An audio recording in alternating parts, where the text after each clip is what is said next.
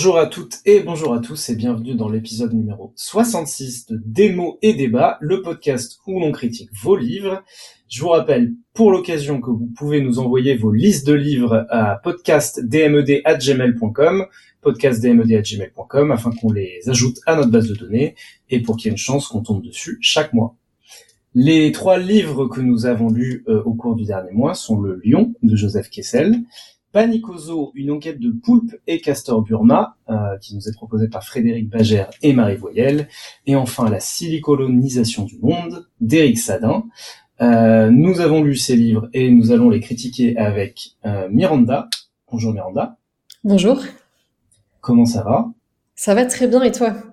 C'est, ça va très bien aussi, je te remercie. Quelle est ta phrase du mois? Alors, ma phrase du mois est, euh, une phrase du livre La plus secrète mémoire des hommes de Mohamed Bougar Sarr. La discussion s'est enfoncée dans la nuit, âpre, passionnée, sans concession. Je me suis dit qu'un monde où on pouvait encore débattre ainsi d'un livre jusque tard n'était pas si perdu, même si j'avais bien conscience de ce que des personnes discutant de littérature toute une soirée avaient de profondément comique, vain ridicule, peut-être même irresponsable. Est-ce que c'est une phrase prémonitoire? Non, mais euh, pour la petite histoire, je cherchais une citation de cet ouvrage que j'ai beaucoup aimé et je suis tombée sur cette phrase qui m'a fait rire parce que je la trouvais assez euh, cocasse, même si évidemment euh, on va essayer de d'avoir des débats constructifs ce soir. Eh ben, je l'espère. et pour critiquer justement ces livres et avoir ces discussions constructives, on l'espère à nouveau, on croise les doigts, on touche du bois. nous sommes accompagnés de Nadège. Bonjour Nadège. Bonjour. Alors je suis pas sûre pour la discussion constructive, mais je suis là en tout cas. Ah, mais moi j'en suis sûr, vu que c'est ton deuxième passage, tu es rodé à l'exercice et tu as donc bien sûr une phrase du mois toi aussi. Tout à fait, euh, c'est une phrase de Bergson euh, dans son livre sur le possible et le réel. Et il écrit Je crois qu'on finira par trouver évident que l'artiste crée du possible en même temps que du réel quand il exécute son œuvre. Et je me suis dit que c'était une belle phrase pour penser le changement climatique et la transition. Eh bien, merci. Euh, j'ai également une phrase du mois et je vais également participer aux, critiques, peut-être aux grandes dames de certains et certaines, mais peut-être euh, à l'inverse, à la satisfaction de toutes et tous. Ma phrase, donc c'est une traduction personnelle, elle n'est pas forcément euh, précise vu qu'elle vient de l'anglais. La phrase c'est « Il est impossible de plaire à tout le monde, la bonne question à se poser est de savoir si vous décevez les bonnes personnes. » Et c'est une citation d'Adam Grant, qui est un psychologue américain. Sur ces trois phrases euh, très fournies, et on verra donc si elles sont prémonitoires, je vous propose de passer aux critiques. 800 pages de trompe. C'est si bon. Oh, c'est si bon. 15 chapitres pourris. C'est extra.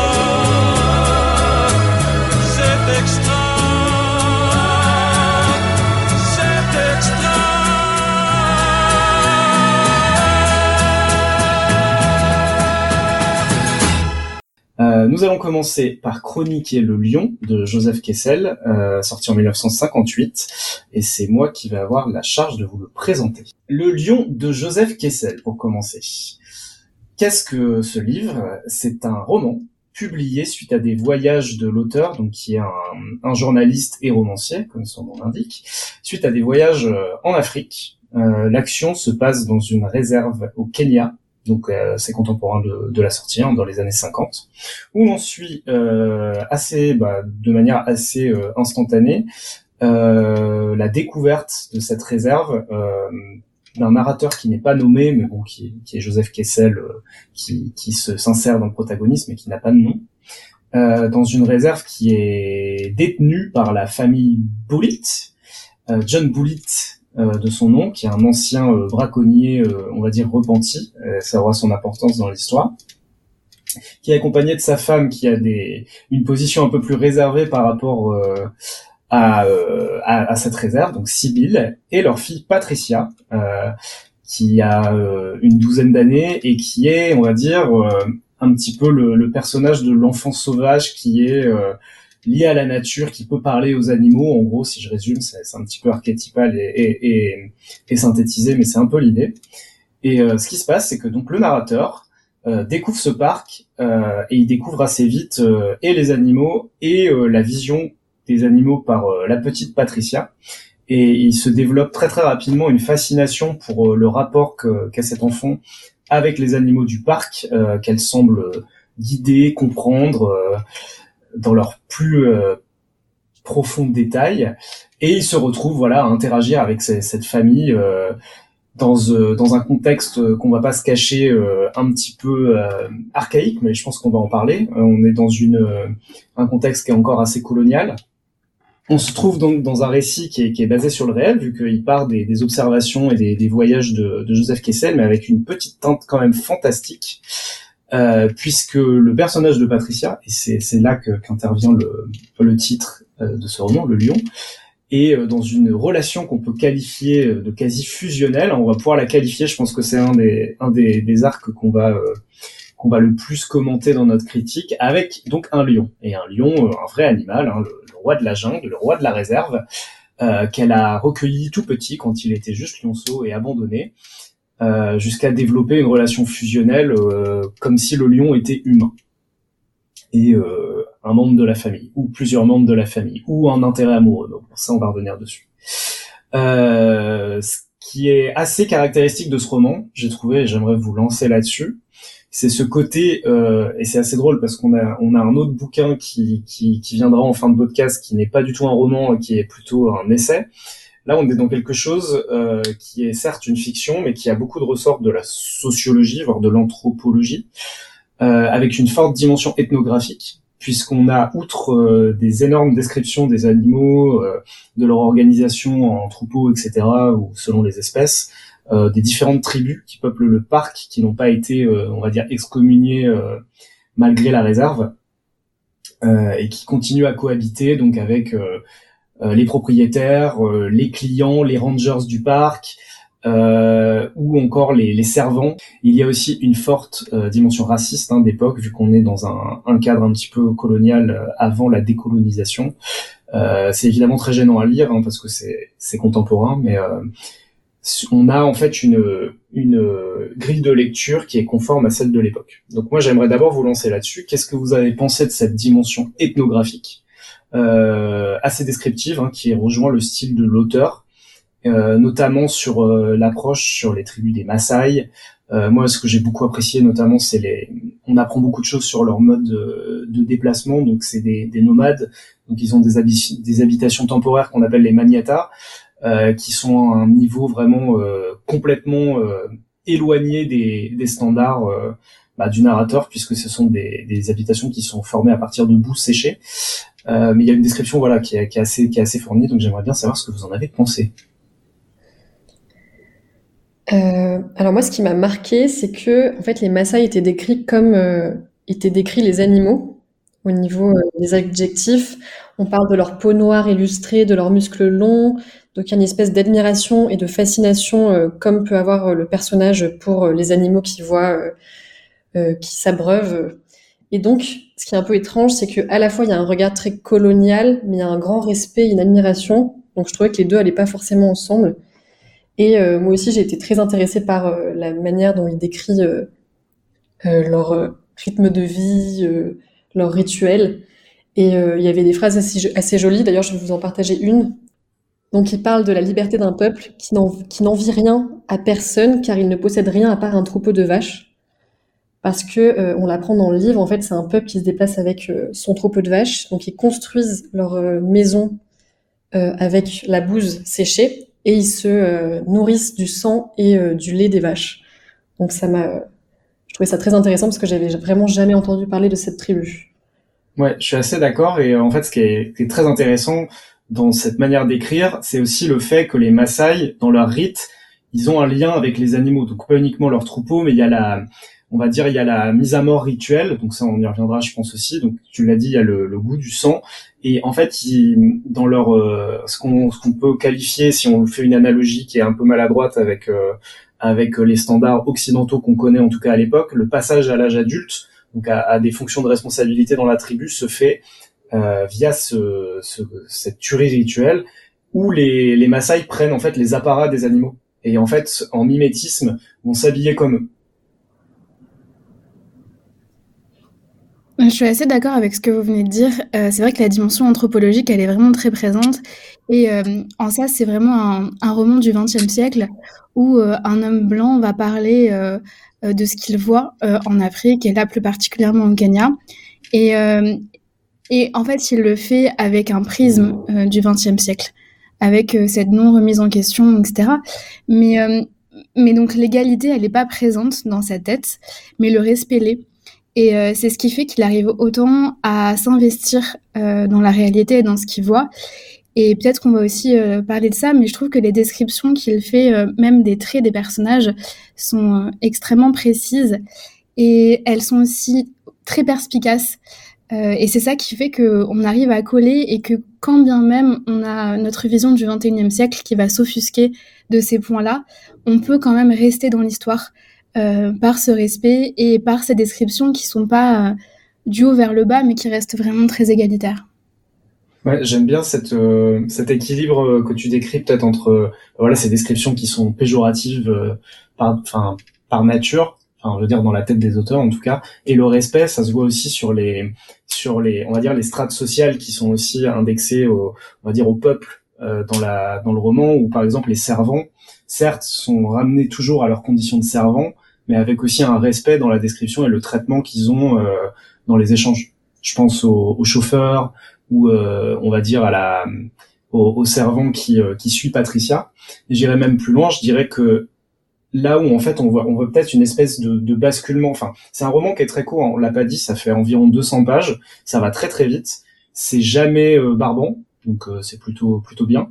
Mais dès le début, en fait, on voit un espèce de basculement parce que euh, le, personnage principal, le protagoniste, se prend de passion pour le côté sauvage de Patricia, qui a aussi un côté non sauvage, alors que elle, elle est, euh, bah voilà, c'est une, fille blanche qui a été élevée par des parents euh, qui sont quand même aisés, qui sont propriétaires d'une réserve, mais c'est vraiment le côté sauvage qui va l'intéresser.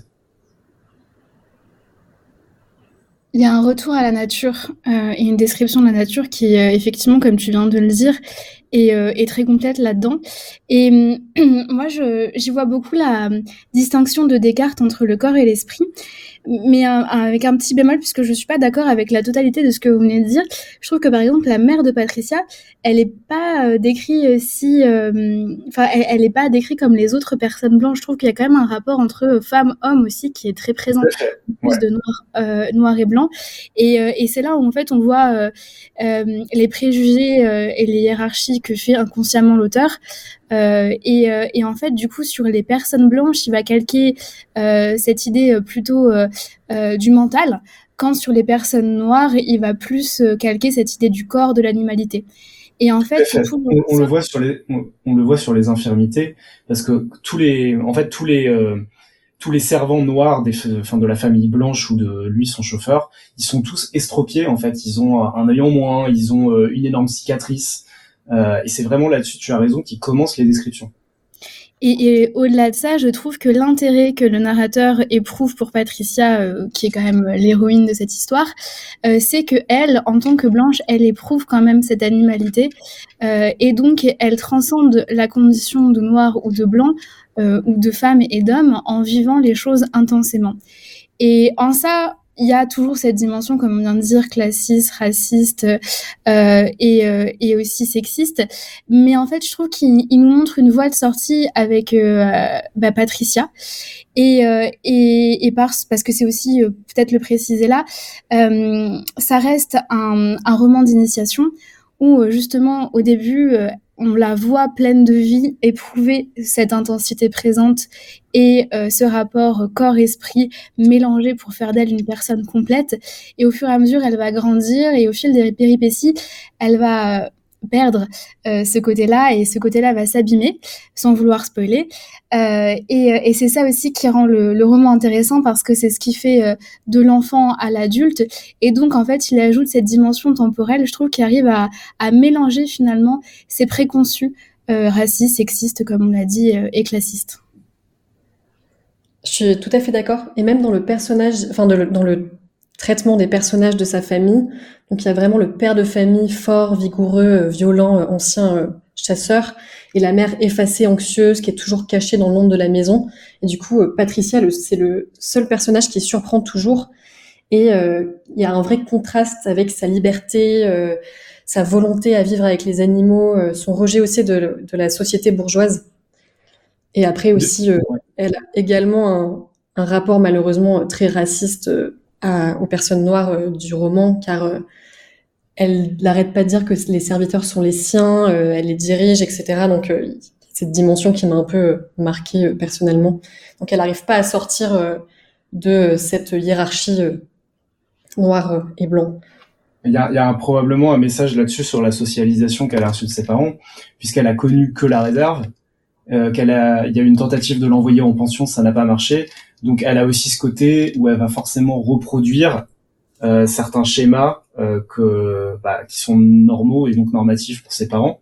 Euh, moi, ce que j'ai marqué aussi et remarqué dans ce que tu disais, Nadège, j'ai pris ça dans mes notes aussi, sans divulgacher non plus, c'est que la fin du roman, en plus, c'est une fin très abrupte. Euh, dans le rythme, c'est assez maîtrisé parce qu'en fait, on a, on a, on a évidemment, on voit à peu près où, où Joseph Kessel veut nous emmener. Hein. Moi, je pense qu'on n'est pas surpris quand on arrive à la fin, mais la fin arrive très vite et c'est la fin de l'enfance c'est en fait c'est l'acte, c'est pas directement le passage à l'âge adulte parce qu'on parle de quelqu'un qui a 11-12 ans, mais vraiment il y a la fin de des illusions, enfin de l'enchantement plutôt, je dirais même. Bah moi je suis d'accord avec toi, mais je, enfin, je pense justement que c'est ça qui est intéressant et c'est ça aussi qui parce que ça un autre argument qu'on n'a pas amené à cette discussion, c'est que tout se passe en l'espace d'une semaine. Oui. Euh, et ce qui rend la fin d'autant plus abrupte que euh, qu'en fait le début, même si c'est sur deux jours, euh, je pense que les trois quarts du livre doivent être sur deux jours et, et, et la dernière journée doit, doit faire peut-être le dernier quart. Ce qui nous rend euh, la fin abrupte aussi, c'est cette position euh, de Patricia et, et, sa perte de l'innocence. Et en fait, c'est en ça aussi que je trouve que c'est un très bon livre parce que des romans d'initiation, il y en a quand même pléthore. Et c'est pas pour autant qu'on se rend compte de l'évolution des personnages aussi bien que ce que fait Kessel dans Le Lion. Je trouve que la force de ce livre, c'est euh, le fait qu'on a des descriptions des personnages et des lieux qui soient pas juste euh, superficielles, qui soient pas juste visuelles, olfactives, etc., mais qu'en fait, il va beaucoup plus profondément euh, dans l'identité des personnages avec énormément de sagesse et de sensibilité. Et en fait, c'est ce qui, c'est ce qui rend le livre incroyablement beau euh, à lire. Euh, je trouve que c'est une très belle lecture pour s'évader. Euh, encore une fois, euh, avec les précautions dont on a parlé au début, euh, notamment euh, les yeux qu'on peut avoir en tant que lecteur du 21e siècle sur un roman du 20e siècle. Mais mais il y a de la poésie dans le dans, dans cette dans ce roman d'initiation, et, et je trouve que c'est ce qui fait la beauté du livre. Je vais, je vais faire, je vais donner un mot sur le, le rythme et euh, te demander Miranda aussi ce que tu en penses. Il y a de la poésie, je suis d'accord, Nadège, mais je dirais que surtout, alors ça va être euh, assez facile comme euh, comme déclaration, vous allez me dire, mais il y a de la fable surtout parce qu'on est dans un quelque chose de très ramassé. Euh, comme tu disais, il y a même pas le temps que le de nous installer le paysage qu'on est déjà dedans. Il y a beaucoup de messages. Euh, on va finir, enfin, on je pense qu'on finira la discussion tout à l'heure sur sur les messages. Euh, mais moi, ce que je voulais, je voulais inciter sur le rythme parce que, comme je disais, on est sur 200-250 pages. Ça s'appelle le lion. Et je, je, crois, on pourrait compter, on pourrait feuilleter les pages. Le lion apparaît littéralement pour la première fois. Enfin, je veux dire, on est confronté et le, avec le protagoniste au lion, qui s'appelle King, au, à 50% du récit. C'est-à-dire qu'on a une montée en puissance jusqu'à la découverte du lion, et ensuite on a la deuxième partie de l'histoire. Donc ça, je trouve que le rythme, il est hyper maîtrisé, sachant que Kessel est très très fort pour intriguer sur des, enfin, sur des sujets un peu banals. Hein. Enfin, je veux dire, on est sur les animaux, on est dans une réserve, il n'y a pas d'enjeu, euh, je sais pas, il n'y a pas un cataclysme ou quelque chose, euh, un mystère. Il n'y a pas un énorme mystère. Il y en a un petit peu, mais il n'y en a pas énormément. Et je trouve qu'il nous garde en haleine, euh, malgré des, des, sujets un petit peu prosaïques, de manière très efficace. Je suis très d'accord parce qu'en en fait, le lion apparaît précisément à la centième page de l'ouvrage. Mmh. Donc pendant toutes les premières pages, il décrit euh, la réserve, les personnages, leurs relations, et en fait tout est vraiment mis en place pour qu'on sente la catastrophe à venir. Et d'ailleurs j'ai trouvé ça très présent dans le roman. Il y a une espèce de machine infernale qui s'enclenche. Dès le début, on comprend que les relations familiales euh, sont complexes, car euh, Sibylle ne veut pas rester dans la réserve, elle est très anxieuse, elle a peur des animaux. Le père de famille, lui, c'est toute sa vie, donc il ne se verrait pas partir. Pareil pour Patricia qu'on avait envoyée en, pension et qui, a fait exprès de revenir après quelques jours parce qu'elle pouvait pas vivre sans les animaux.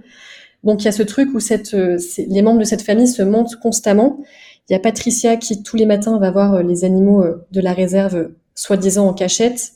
Son père le sait, mais pour ne pas gâcher son plaisir, il envoie la faire surveiller par un, serviteur noir. Et la mère euh, n'est pas vraiment au courant car elle aurait trop peur. Donc en fait, ils passent leur vie à se mentir pour leur bien sans vraiment être heureux. Il y a une espèce de euh, catastrophe euh, qui arrive, qui se sent dès les premières pages. Ouais, je suis assez d'accord avec ça, un espèce de fatalisme et qui se, je trouve, qu'il se ressent aussi dans la situation, on va dire un peu d'atonie de la, bah, de la famille Boulit, avant que le narrateur arrive. On a l'impression que, en plus, c'est sur, c'est sur un lien extrêmement fragile.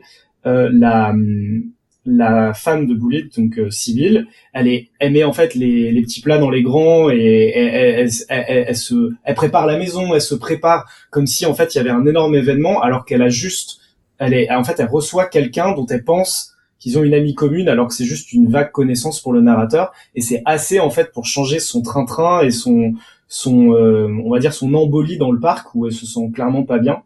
Et en fait elle en fait des caisses elle exagère avant de se détendre après euh, sur les, les on va dire les rencontres euh, subséquentes et j'ai trouvé que c'était aussi assez intéressant à, nouveau sur le côté banal hein, c'est juste recevoir quelqu'un dans le parc des choses qu'ils font quand même régulièrement parce que c'est leur métier elle elle en fait un événement vraiment gargantuesque et on a l'impression qu'elle cherche à tout prix à se à sortir de là. Donc effectivement, il y a un petit côté catastrophiste où en fait tout a l'air de bien aller de l'extérieur, mais en fait tout va mal au fond.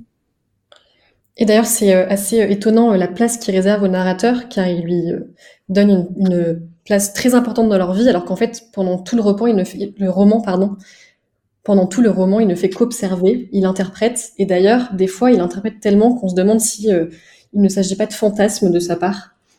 Je suis assez d'accord parce que quand je parlais du côté fab tout à l'heure, il y a un espèce de, de fil rouge qui est étrangement assez agréable d'hallucination parce que et on va aller là-dessus et euh, Nadège je, je, pense que je vais te lancer avec un bon argument que tu auras probablement déjà écrit. Euh, sur évidemment le lion et la relation entre le lion et Patricia qui est complètement euh, fantastique au sens stylistique. Et, et peut-être et c'est toi qui vas pouvoir nous répondre je pense là-dessus peut-être un petit peu freudienne euh, oula, alors je sais pas si je vais pouvoir répondre là-dessus, euh, mais oui, oui, il y a une dimension comme ça. Tout à l'heure, tu parlais euh, du terme amoureux. Euh, effectivement, on ne sait pas trop euh, où est-ce que où est-ce qu'elle se situe. À un moment, on apprend que le lion a quand même une famille et s'ensuit une crise de jalousie énorme où on dit que Patricia change de visage et elle est très tirée par la jalousie, elle devient hideuse.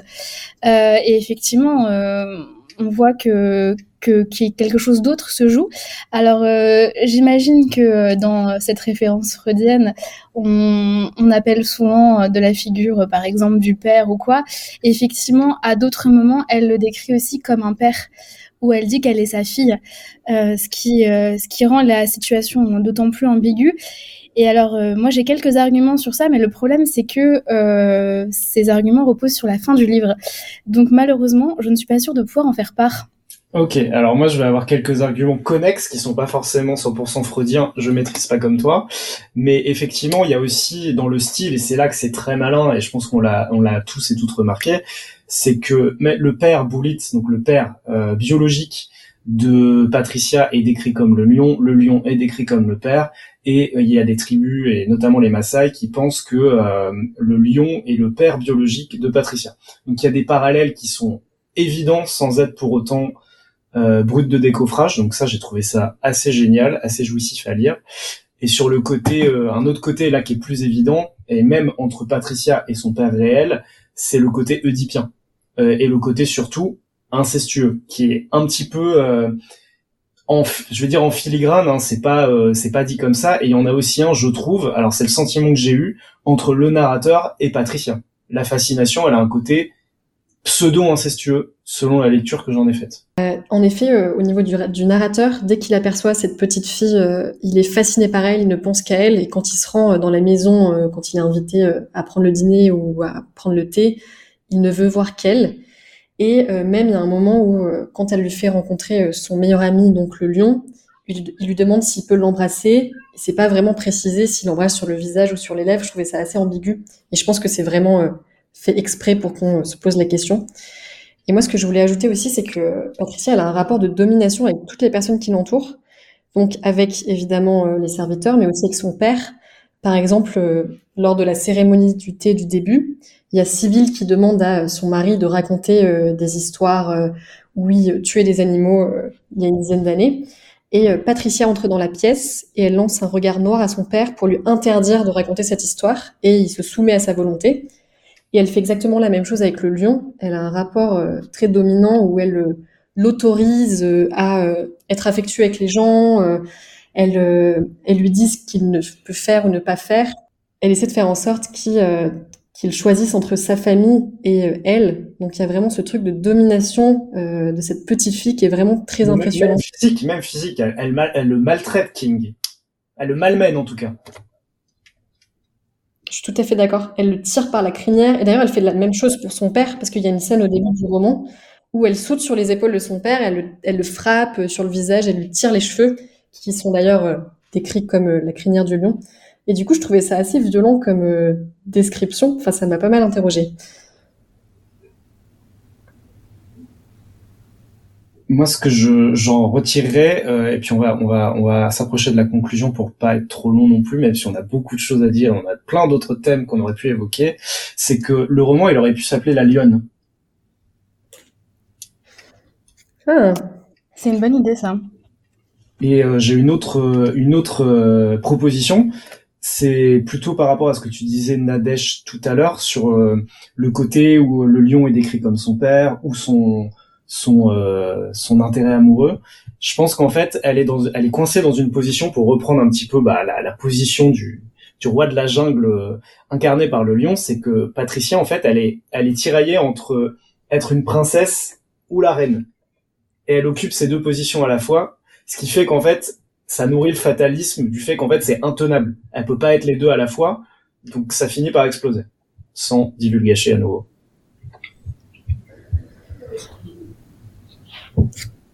Et moi, si j'avais une dernière chose à dire sur euh, l'ouvrage, c'est que euh, je trouvais ça très intéressant euh, de voir les différentes visions de la nature qui s'opposent dans le roman. Donc il y a la vision de Sibyl qui voit le côté dangereux, le risque de tuer sa famille.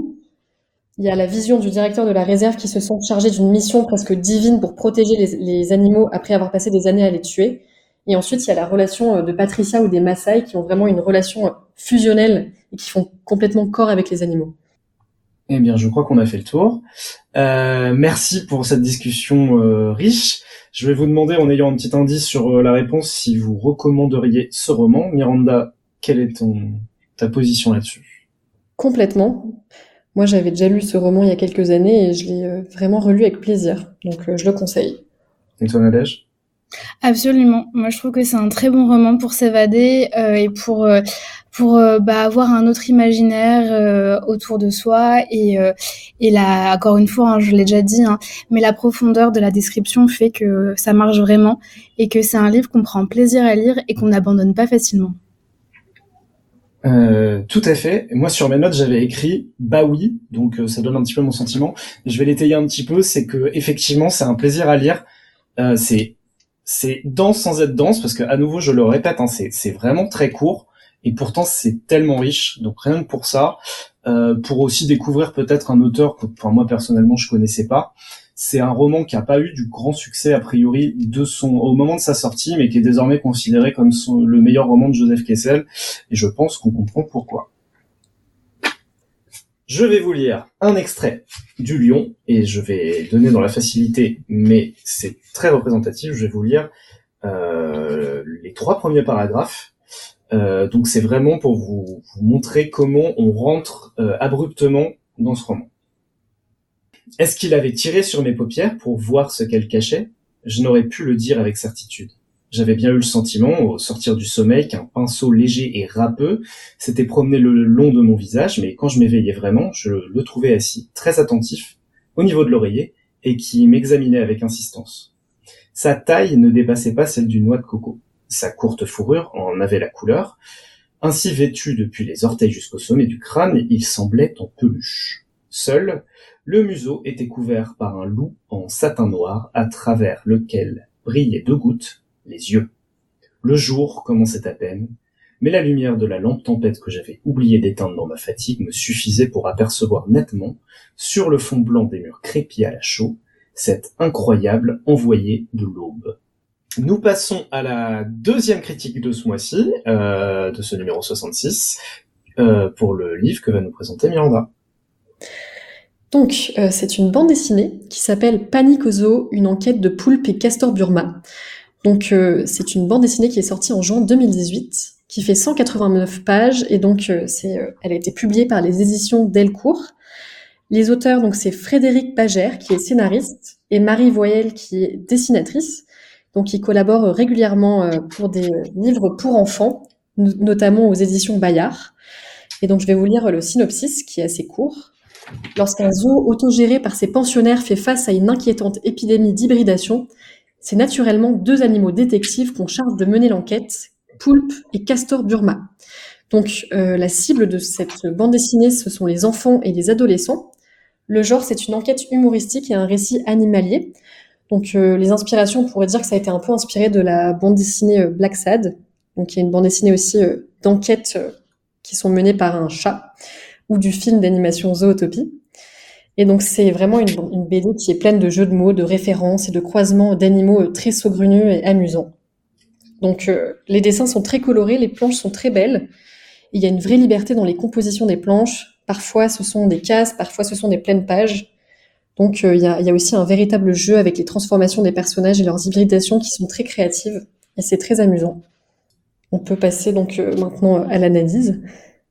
Qu'est-ce que tu nous proposes comme angle d'attaque? Que dire? Alors moi, c'est une bande dessinée que j'ai lue plutôt avec plaisir. C'était assez euh, agréable à lire. Après, euh, j'étais pas forcément très convaincue par euh, l'enquête. Je l'ai trouvée assez simpliste. Bon, après, il faut bien se rappeler que le public, c'est vraiment des enfants et des adolescents. Mais j'ai pas été nourrie de ce côté-là. Par contre, j'ai bien aimé les personnages qui sont euh, assez bien euh, caractérisés. euh. donc si Armand, tu veux en parler. Bien sûr, je vais être un petit peu plus sévère.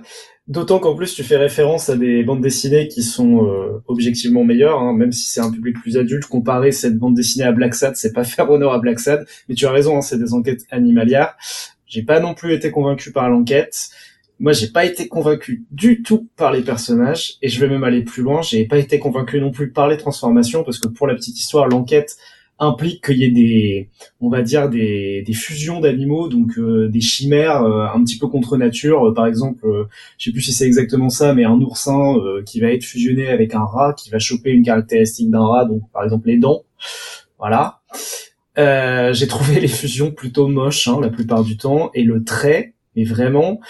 Je, tiens à m'excuser, hein, je suis pas, je suis pas dessinateur, je, je sais pas faire de BD, euh, je, je suis pas scénariste non plus, mais j'ai pas trouvé ça beau. Je trouve que ça a pas de personnalité. Oui, c'est coloré, et je dirais même que c'est bordélique. Il y a des planches, notamment les pleines pages. J'avais même pas envie de les scanner, quoi. J'avais pas envie de regarder ce qui s'y passait en détail, tellement c'était le bordel. Donc moi, j'étais euh, pas investi du tout. Mais avant d'être euh, peut-être euh, en, en capacité de recharger ma mitraillette avec euh, avec d'autres munitions, je vais peut-être laisser Nadège nous donner une position peut-être médiane ou peut-être pas. Ah, euh, même beaucoup plus modéré parce que moi j'ai bien aimé cette BD, figurez-vous. Euh, je l'ai trouvée effectivement sur l'aspect euh, plutôt euh, descriptif et, des images, c'est vrai qu'elle est un peu fouillie. C'est vrai que des fois on sait pas trop regarder et les personnages sont pas toujours mis en valeur comme il le faudrait. Et je pense que c'est dû en particulier au fait que souvent dans la BD on nous attire l'œil sur une partie de la case et c'est ça qu'il faut regarder. Et si on a le temps et si on a envie, on peut regarder le fond ou quoi. Là, c'est pas le cas. Et en fait, ça, ça donne cette impression de fouillis.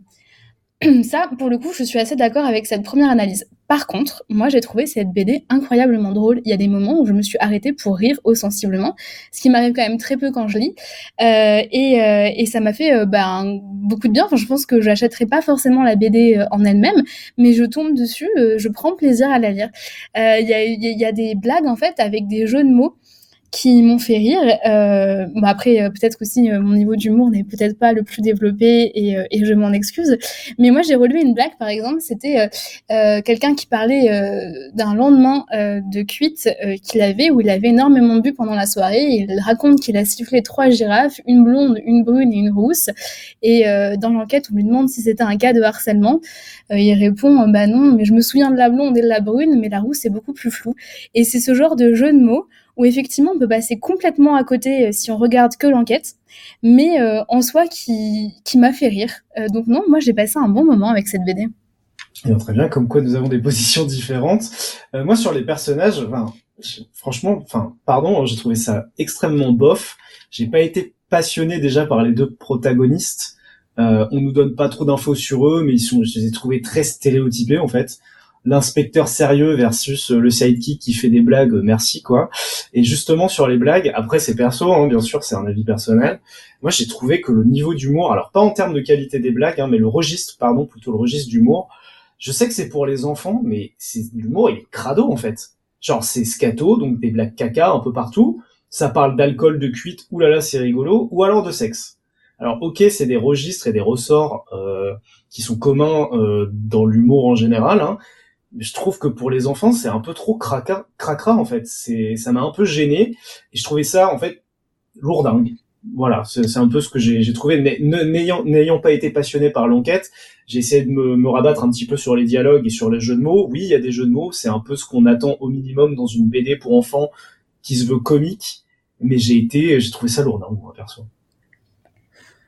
Après, je suis d'accord dans le sens où il y a un décalage entre l'enquête qui est assez simpliste, donc pour un public enfantin, et l'humour qui parle d'alcool ou, euh, comme tu dis, euh, de sexe, qui du coup euh, fonctionnait pas très bien ensemble. Donc c'est vrai que le rythme de la BD était un peu étrange en ce sens. Moi perso, j'ai trouvé, ça long. Enfin, pour une BD où l'enquête, enfin, pardon, enfin, va d'un point A à un point B et le point B, donc si on prend la résolution, arrive comme un cheveu sur la soupe on nous explique même pas les détails et j'ai trouvé ça en fait je peux pas non plus aller dans le, je veux pas divulgacher mais je trouve même je trouve que même l'explication elle est gênante quoi. Genre euh, en termes de message sur la différence enfin c'est c'est un peu catastrophique il y a pas de message dans cette BD ou alors il y a un message un peu, encore une fois, simpliste. Et en effet, au niveau du rythme, j'avais l'impression que les auteurs avaient très envie de passer beaucoup de temps dans le zoo parce qu'ils aimaient bien toutes les trouvailles qu'ils avaient euh, faites au niveau des jeux de mots, des personnages, des transformations. Donc c'est vraiment un prétexte pour y passer le plus de temps possible, alors qu'en effet, la résolution de l'enquête euh, est très très rapide et on est un peu sur notre fin. Mais c'est pour ça que moi j'étais surprise quand Miranda a commencé à dire que c'était une BD pour enfants, parce que moi j'ai pas trouvé justement à cause de ces jeux de mots. Euh, je pensais que c'était plutôt pour adultes parce que je pense qu'un enfant il passe complètement à côté et euh, effectivement si on regarde que l'enquête ça reste simpliste mais euh, mais c'est pas pour autant que c'est Enfin, pour moi, c'était pas inintéressant non plus. Je voyais vraiment euh, cette BD comme une ouverture pour une série où maintenant qu'on a présenté un peu le zoo et la situation initiale et ce à quoi les deux protagonistes allaient s'atteler en termes d'enquête, ben on allait plus entrer dans le vif du sujet. Vraiment, pour moi, c'était un tome 1 euh, de plusieurs BD. C'était euh, le premier film du Seigneur des Anneaux. Euh, c'est longué, tout le monde le sait, mais il y a des beaux paysages, on est un peu là pour ça. Je suis assez d'accord avec toi sur la première partie, c'est-à-dire que moi je pensais que c'était même un tome 2, donc il y avait un épisode avant pour qu'on ait une compréhension des personnages, et peut-être d'autres épisodes après, d'autres tomes où en fait il y a d'autres enquêtes et ils en ont fait plein, mais a priori pas du tout, je crois que c'est un one-shot et qu'il n'y a pas du tout d'autres BD que ces personnages, de 1. et sur le 2, bon, euh, comparer euh, une enquête de Poulpe et Castor Burma avec le Seigneur des Anneaux, pourquoi pas, sur le principe. Mais autant c'est long dans les deux cas, mais il y en a un des deux qui est pas chiant. Moi, je me suis ennuyé. Je te trouve sévère, Armand. Là, vraiment, je te trouve un peu sévère. Je, suis, je suis sévère, mais je pense que je le suis d'autant plus que euh, je fais un peu contrepoids à vos positions. Je pensais que, que elles allaient être plus sévères. Vraiment, après, c'est, je, je, je grossis un peu le trait, euh, trait qui est peut-être un peu meilleur que celui qu'on a pu regarder dans les casses, soit dit en passant. Euh, non, non, moi, en fait, ce que là où je vous rejoins, c'est que l'enquête, à la limite, on s'en fout. C'est un prétexte pour faire des fusions d'animaux et des blagues. À la limite, ok, mais c'est tout. Et ça vaut pas plus que ça pour moi. En fait, le terme que j'ai que j'ai euh, comment dire qui, euh, qui ressort de tous les points que j'ai un peu évoqués comme ça dans mes notes à nouveau, mais ça, ça s'impose maintenant, c'est que je trouve que c'est extrêmement oubliable. C'est inoffensif, hein. enfin je veux dire, euh, je ne déteste pas viscéralement cette BD, il n'y a pas de, de question, je l'ai lu, ok, euh, je l'ai oublié dans trois jours, là, je- là je l'ai en tête parce que je l'ai lu pour le podcast. Je pense que si on me parle de Panicozo, une enquête de Poulpe et Castor Burma, à part avoir peut-être des flashs de, de la guerre du Vietnam, hein, je, je pense que ça ne m'inspirera pas grand-chose dans les semaines à venir. Je suis assez d'accord. C'est, j'ai pas re- retenu grand-chose de cette BD qui n'était pour moi pas mauvaise, mais euh, malheureusement j'en ai lu des bien meilleures. Et là, merci pour ces positions tranchées.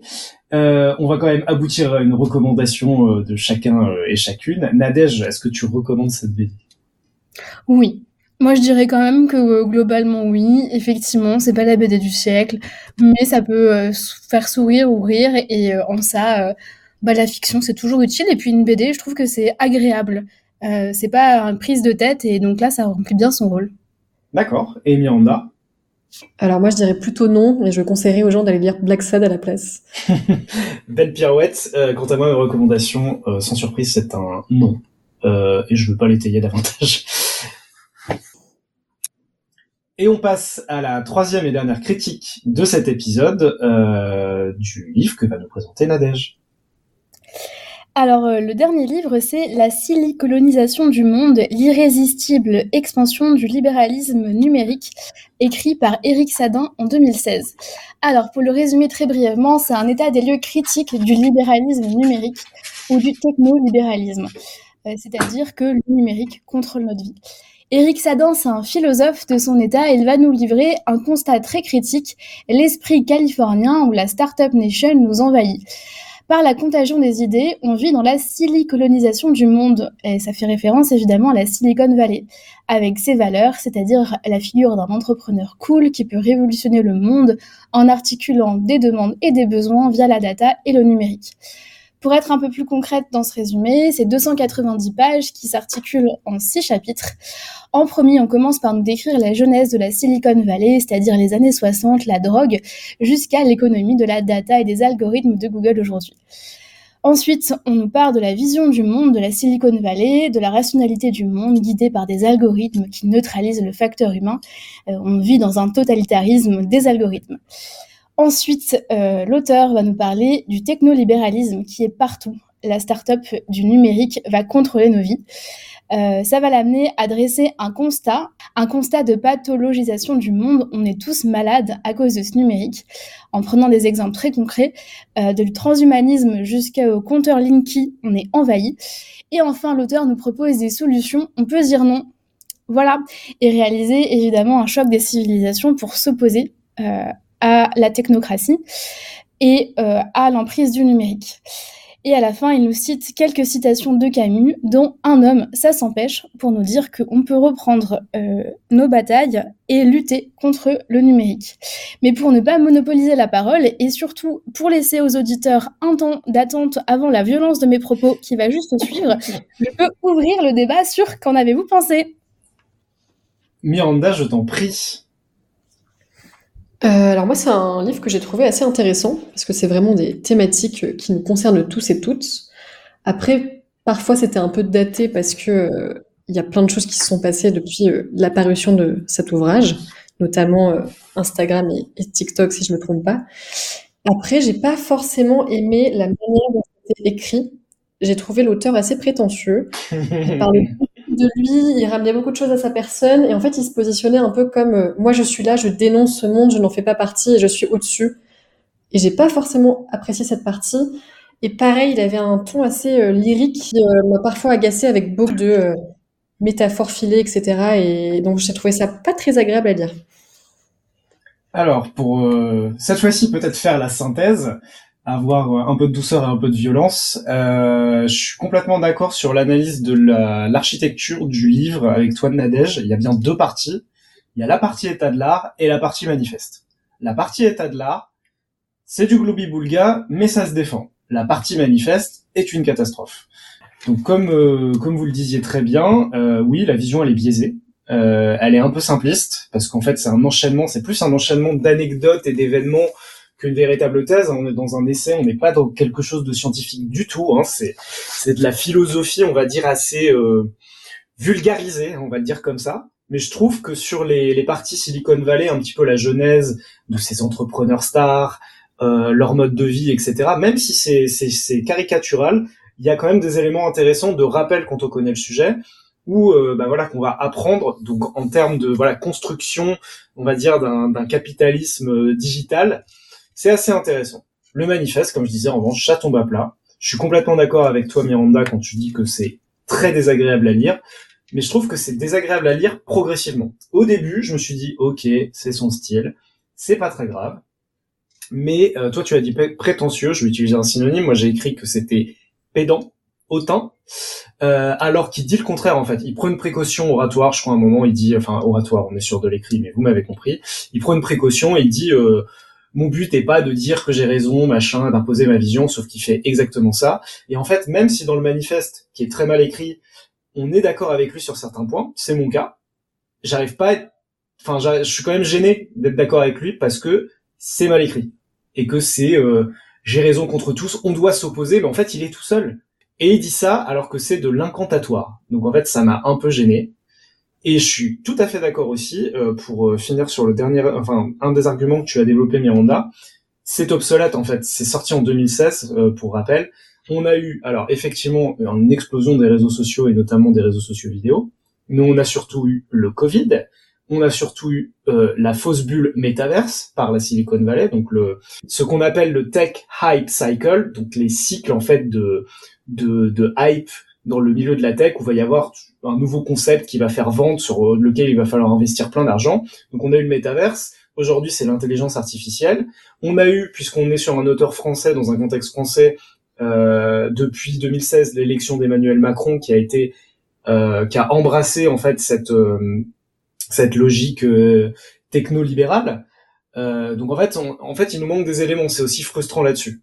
Et a, posteriori, ce que je trouve drôle, c'est que tous les ouvrages qu'il a écrits depuis, bah, il traite de ces thématiques-là. La surveillance. Donc, euh, je pense qu'il met du Covid là-dedans. De toute façon, il a mis du Linky, il a mis des choses. Enfin, c'est vraiment un amalgame. Hein. Euh, donc, il a forcément dû parler du Covid là-dedans. Il a parlé de l'intelligence artificielle de manière un peu euh, anticipée par rapport au boom d'aujourd'hui. et il est très critique là-dessus. Donc, en fait, même ce que je disais tout à l'heure, en, rejoignant sur certaines positions, c'est difficile en fait de se dire, bah, je pense comme Eric Sadin. Moi, c'est exactement euh, là où j'en suis arrivée. Euh, Eric Sadin, sur le papier, en fait, on l'adore. Euh, sur le papier, il est critique et il critique les bonnes choses. Et il va nous parler de la façon dont le numérique va contrôler nos vies, comment on est dans une entreprise généralisée, sans mauvais jeu de mots, du libéralisme numérique. Et, et, ça, en fait, c'est censé nous parler.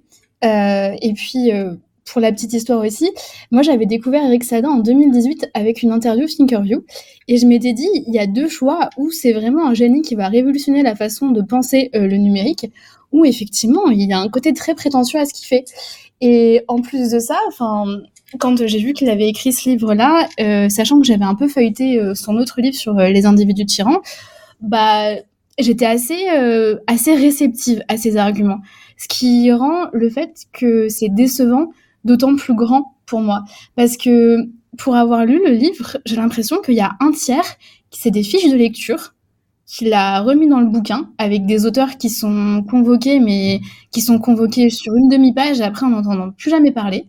Il y a un tiers, c'est des fiches de films. Alors, euh, il regarde beaucoup de films et beaucoup de séries. Hein, Mister Robot, il passe aussi régulièrement. Donc, un tiers euh, qui est donc sur euh, des fiches de lecture de livres, un tiers de films, et puis finalement il reste que son argumentaire. Et euh, un truc qui me tend autant que les black beaufs vous ont entendu dans la BD, c'est les arguments du style et ça, c'est les nazis qui ont fait ça. Et ça revient tous les deux chapitres. Mais en fait, Eric, s'il te plaît, concentre-toi et fais-nous des vrais arguments. Tu n'auras pas besoin de, de, nous parler des nazis et nous faire un point Godwin tous les dix pages. Parce que c'est ce qui se passe et donc ça rend l'impression je pense que c'est un bon résumé euh, dans la mesure où euh, bah, c'est l'argument sur lequel tu as rebondi. On est, enfin, on est censé en fait, quand on est un petit peu sur une ligne critique, lui il se définit vraiment comme critique. Hein, on est censé être bah, de son côté en fait, mais par la manière dont il écrit, donc par l'objet livre, bah, il arrive à nous, euh, je sais pas, c'est un tue l'amour en fait, d'une certaine manière. Et je trouve qu'il il philosophe beaucoup pour philosopher. Voilà, il, il lance des trucs euh, et c'est souvent des anathèmes. Et je trouve que c'est très vrai ce que tu dis sur la référence aux œuvres de fiction et surtout aux auteurs qui convoquent. Mais il les convoque pour les convoquer, quoi. C'est pas, euh, enfin, ça tombe aussi comme un cheveu sur la soupe, comme on en a pu dire tout à l'heure sur d'autres romans, sur euh, d'autres thématiques. Enfin, c'est, ça se veut vaguement euh, intelligent en fait.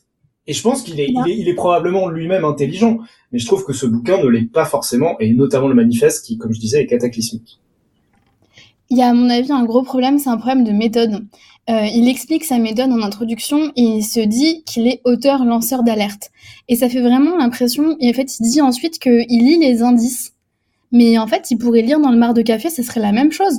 Parce que en fait il voit des choses et on a envie de lui dire oui, bah effectivement c'est euh, c'est des choses qui se passent actuellement et on peut en parler, mais il revient dessus de façon trop subsidiaire pour que réellement on puisse s'appuyer dessus pour parler du libéralisme numérique et puis aussi pour qu'il nous donne les bons constats. Et en fait, finalement, ça fait que il peut trouver ces indices intéressants, enfin, on peut trouver ces indices intéressants sur certains points, euh, mais, mais les réponses qui vont être apportées, elles vont pas être à la hauteur des points qui développent pas assez. Donc pour moi, c'est un petit peu euh, un livre qui donne des réponses moyennes à des questions qui posent moyennement. Je suis assez d'accord. J'ai vraiment lu ça comme un mauvais mémoire. Le pauvre. Non, mais en fait, il parle de plein d'auteurs qui citent pas forcément. Il parle de plein de thématiques qui sont très intéressantes, mais qui sont, comme tu dis, Nadège, pas forcément développées. Et euh, il les remet pas forcément euh, à leurs auteurs, donc il n'invente rien. Et le manifeste est euh, vraiment insupportable à lire. Et ensuite, je trouve qu'il s'adresse vraiment à des masses ignorantes, où il veut nous dénoncer des choses et nous apprendre des choses et nous alerter, alors qu'en fait, c'est des choses qui sont euh, très répandues euh, dans les médias, euh, dans les ouvrages scientifiques. Et donc je trouve qu'on n'apprend rien, mais sa posture est assez euh, pénible. C'est très, c'est très bien dit quand, tu parles de la cible qui vit, je pense. Et en fait, c'est pas du tout un point que j'avais noté, mais par rapport à ce que tu dis Nadège et ce que tu ce que tu dis toi aussi Miranda, je le l'accuse pas du tout d'être dans ce giron-là, mais en fait c'est c'est technique. Je sais pas si c'est de la technique parce que peut-être qu'il a pas de plan et qu'il écrit au hasard, hein, j'en sais rien. Mais ça ça ressemble un peu à du complotisme en fait. Dans, la manière d'écrire, ensuite de faire un manifeste, nous allons nous opposer parce qu'on nous ment, parce que c'est les nazis, machin truc, en étant euh, voilà, euh, comme l'a dit machin, l'a prouvé truc muche, sans être en fait rigoureux. Je suis assez d'accord. Pardon, vas-y Miranda. Et euh, je crois que c'est ce que tu disais au début, je sais plus si c'était Armand ou Nadège. En fait, c'est vraiment une suite d'anecdotes qui sont, euh, ma foi, intéressantes. Mais moi, j'ai du mal à me rappeler précisément de l'ouvrage, car je trouve qu'il est pas très bien organisé. Je suis tout à fait d'accord. Il y a, il y a quelques parties un petit peu vaguement chronologiques, je crois, hein, où il, il, il mixe la thématique et la chronologie, notamment sur la montée en puissance de la Silicon Valley. Mais par exemple, il y a quelque chose qui est vraiment pas rigoureux et qui, en fait, il a, on a l'impression qu'en fait, il fait. C'est pour ça que c'est hyper euh, intéressant que tu dises que c'est un mauvais mémoire. En fait, il fait pas hypothèse vérifiée et à la fin, euh, il décide si c'était une bonne hypothèse ou pas. En fait, il a une idée puis il calque son truc dedans. Quand il parle du développement des autres Silicon Valley euh, sur le modèle de San Francisco, enfin de la Californie dans les autres pays, oui, enfin c'est vrai. Sauf qu'en fait, c'est plus une analyse, j'ai l'impression sémantique que de la réalité. Oui, je suis assez d'accord. Euh, Peut-être pour ajouter quelque chose, moi je me suis vraiment posé la question de pourquoi je trouvais ça mauvais. Et après, je me suis dit, mais peut-être que c'est parce qu'il défonce des portes ouvertes. Et finalement, c'est assez subjectif. Ça veut dire que bah, on a chacun notre niveau de savoir et notre niveau de connaissance, et que peut-être juste c'était euh, parce que euh, bah, je fais une thèse sur le sujet et, du coup c'était lié à ça. Mais en fait, euh, finalement, je trouve que c'est mauvais, mais pour d'autres raisons.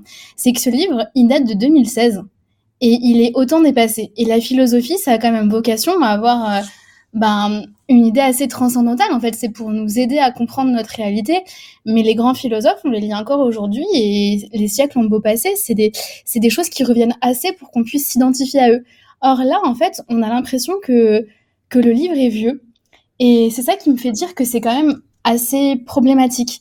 Et la question d'après euh, que je me suis posée, c'est finalement qu'est-ce qui manque, qu'est-ce qui aurait été une bonne critique?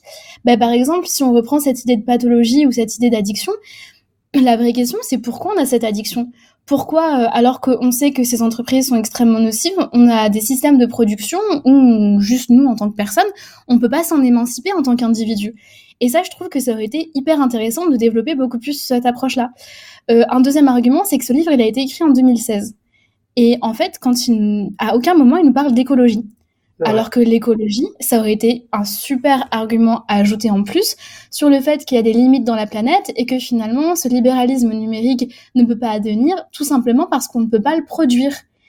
Et donc en fait, c'est ça qui, fait que pour moi, on ne se pose pas exactement les bonnes questions et en plus, il y a des pans d'argumentation qui auraient été bien plus intéressantes. Et pour le coup, en termes de méthode, on aurait pu aller plus profondément et creuser un peu plus parce que par exemple, le technosolutionnisme euh, pour la transition écologique, ça aurait pu être un chapitre et euh, ça aurait étayé bien plus euh, ce qui était en train d'arriver que de nous parler de la figure d'entrepreneur et comment elle se généralisait. Donc il y a beaucoup de manques. Je suis complètement d'accord.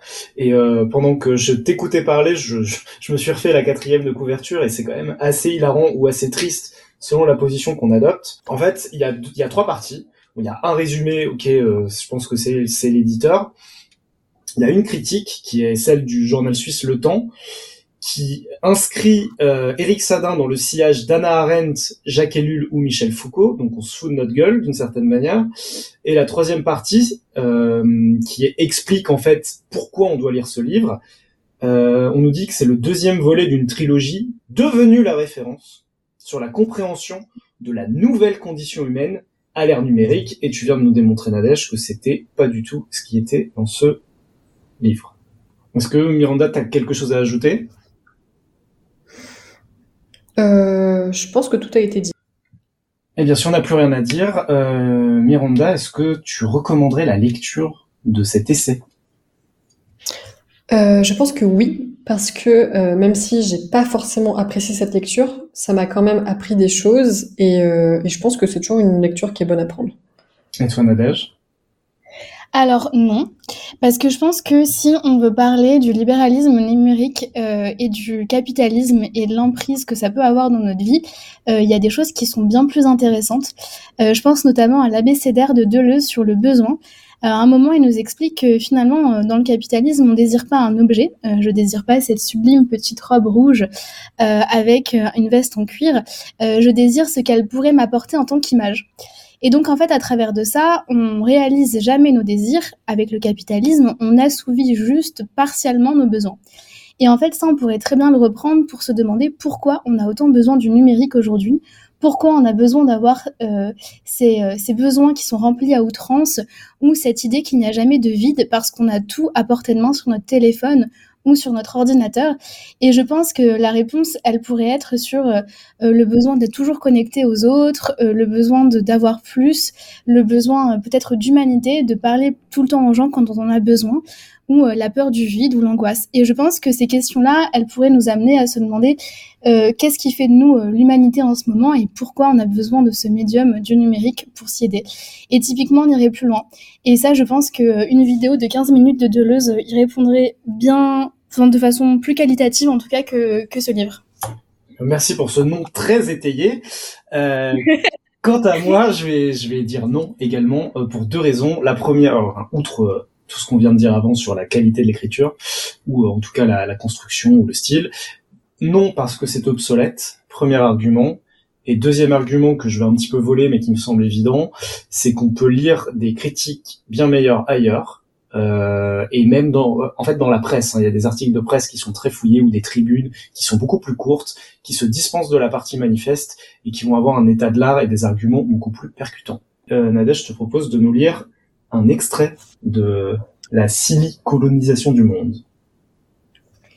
Alors, c'est un extrait qui vise à comprendre justement ce que c'est que cette colonisation du monde et euh, de cet esprit Startup Nation qui nous viendrait de euh, la Californie.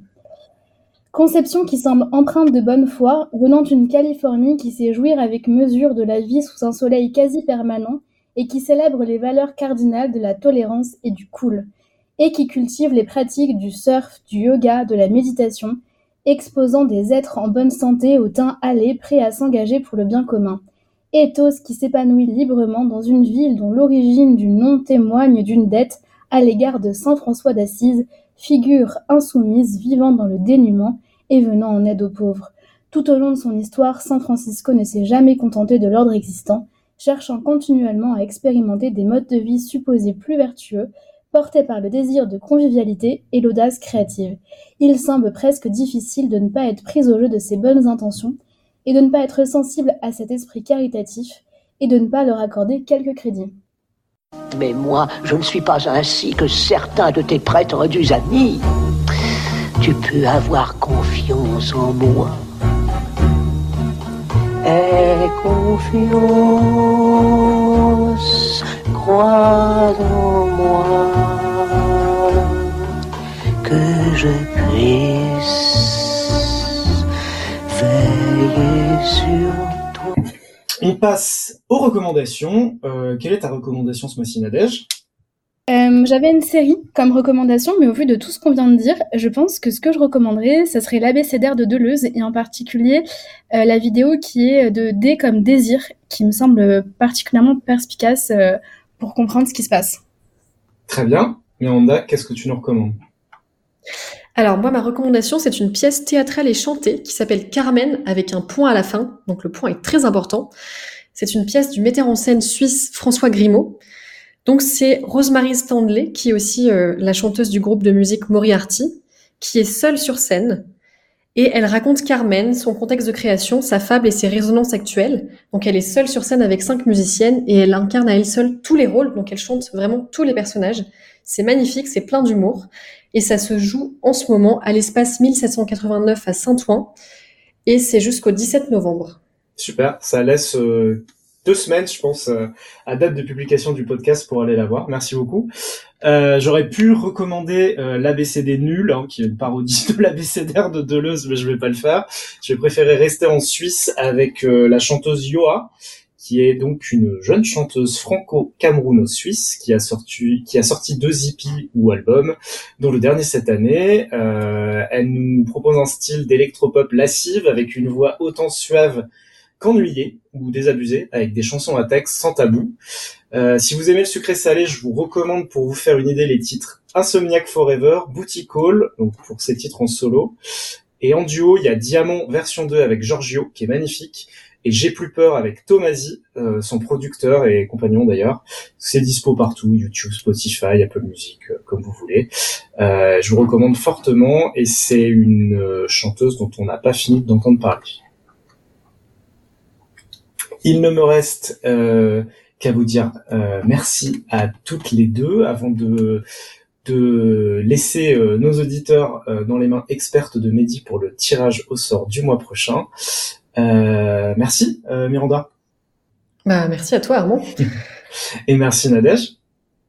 Merci beaucoup et une prochaine fois, j'espère. Eh bien, je pense qu'on espère tous. Euh, à bientôt et puis euh, comme je vous disais, je vous laisse euh, entre les mains de Mehdi. Bye bye.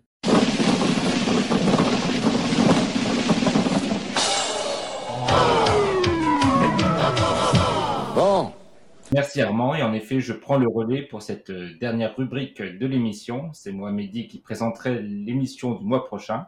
Et donc pour cela, il faut tirer au sort parmi la liste des livres que vous avez envoyés à podcastdmed.gmail.com les œuvres que nous allons critiquer le mois prochain.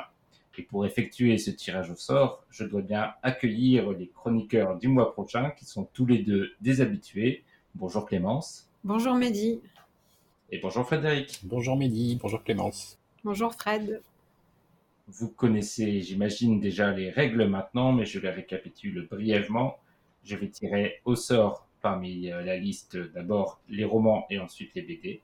Et nous avons chacun le droit à un et unique veto sur euh, les œuvres que je tire.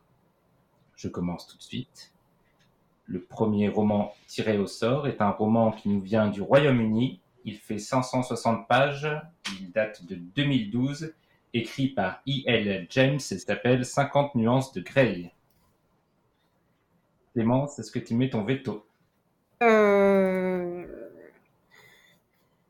Non, pas de veto pour celui-là. Pas de veto. Frédéric, est-ce que tu mets ton veto? Je, je, je dis, allez, non, non, non, allons-y. Il, il reste le tien éventuellement. Très bien. Moi, je mets mon veto. Ouf. J'avoue que je suis pas très emballé par ce, celui-là. Donc, je mets mon veto. Deuxième euh, ouvrage. Un ouvrage qui nous vient des États-Unis de 1963. Il fait 208 pages, écrit par Kurt Vonnegut, Le berceau du chat. Frédéric, est-ce que tu mets ton veto? Berceau du chat Du chat, c'est ça? C'est ça, c'est achaté. D'accord. Oh bah non, non, non. Rien. Clémence, est-ce que tu mets ton veto? Non plus. Et moi non. Moi je n'ai plus de veto, donc euh, je ne peux rien poser. Donc nous le lirons. Prochain livre tiré, là aussi des États-Unis. Il fait 416 pages, écrit en 2009 par James Dashner et s'appelle Le labyrinthe. Clémence, est-ce que tu mets ton veto? Non. Petite hésitation, j'ai l'impression. Oui. Frédéric, est-ce que tu mets ton Est-ce veto qu'on se perd dans un labyrinthe de 416 pages? Euh, Non, non, je mets pas mon veto. Non, non, allons-y. Très bien, nous avons donc nos deux romans. On passe à la bande dessinée. Une BD américaine de 2014. Elle fait 216 pages et s'appelle Trillium de Jeff Lemire. Frédéric, est-ce que tu mets ton veto? Euh, non, non, non, non plus. Clémence, est-ce que tu mets ton veto? Non. Eh bien voilà, nous avons nos trois œuvres, Le berceau du chat de Kurt Vonnegut, Le labyrinthe de James Dashner et Trillium de Jeff Lemire. Je vous souhaite euh, une bonne lecture et j'ai hâte de discuter de tout ça avec vous dans un mois. Au revoir à tous. Au revoir. Si, au revoir.